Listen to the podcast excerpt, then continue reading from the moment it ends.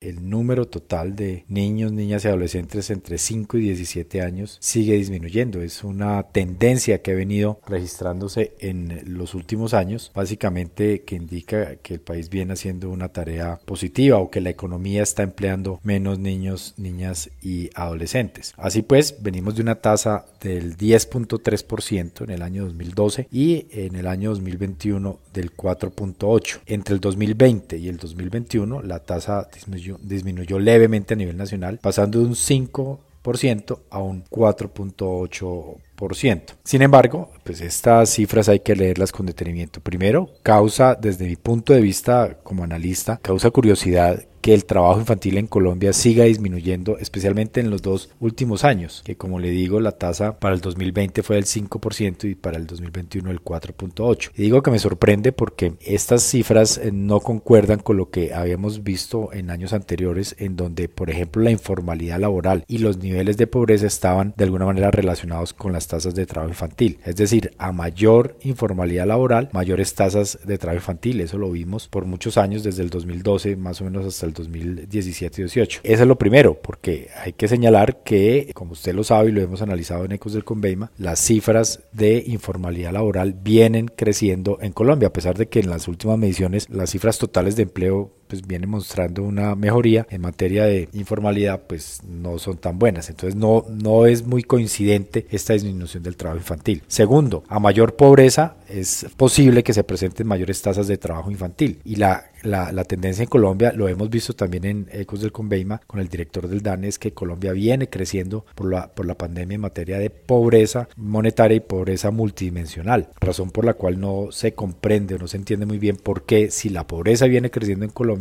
las tasas de trabajo infantil vienen disminuyendo. ¿Qué pasa para el caso de Ibagué? Las eh, noticias no son buenas para Ibagué. Eh, la verdad es que la ciudad venía disminuyendo las tasas. Ibagué pasó de una tasa del 10 10.7% en el 2012. Era una de las ciudades con la ciudad de Neiva con mayores tasas de trabajo infantil a nivel nacional y venía disminuyendo. En el año 2020, por ejemplo, tuvo una tasa muy baja de 1.3%. Ahora se devuelve o se revierte la tendencia a ubicarse en una tasa del 3.2%. Es decir, Ibagué pasó de tener cerca de 1.200 niños y niñas trabajando en el 2020 a cerca de 2.700. Esto supone entonces que eh, en materia social algo viene fallando en la ciudad de Ibagué, porque la tendencia nacional es decreciente, pero en Ibagué se dobla el número de niños, niñas y adolescentes.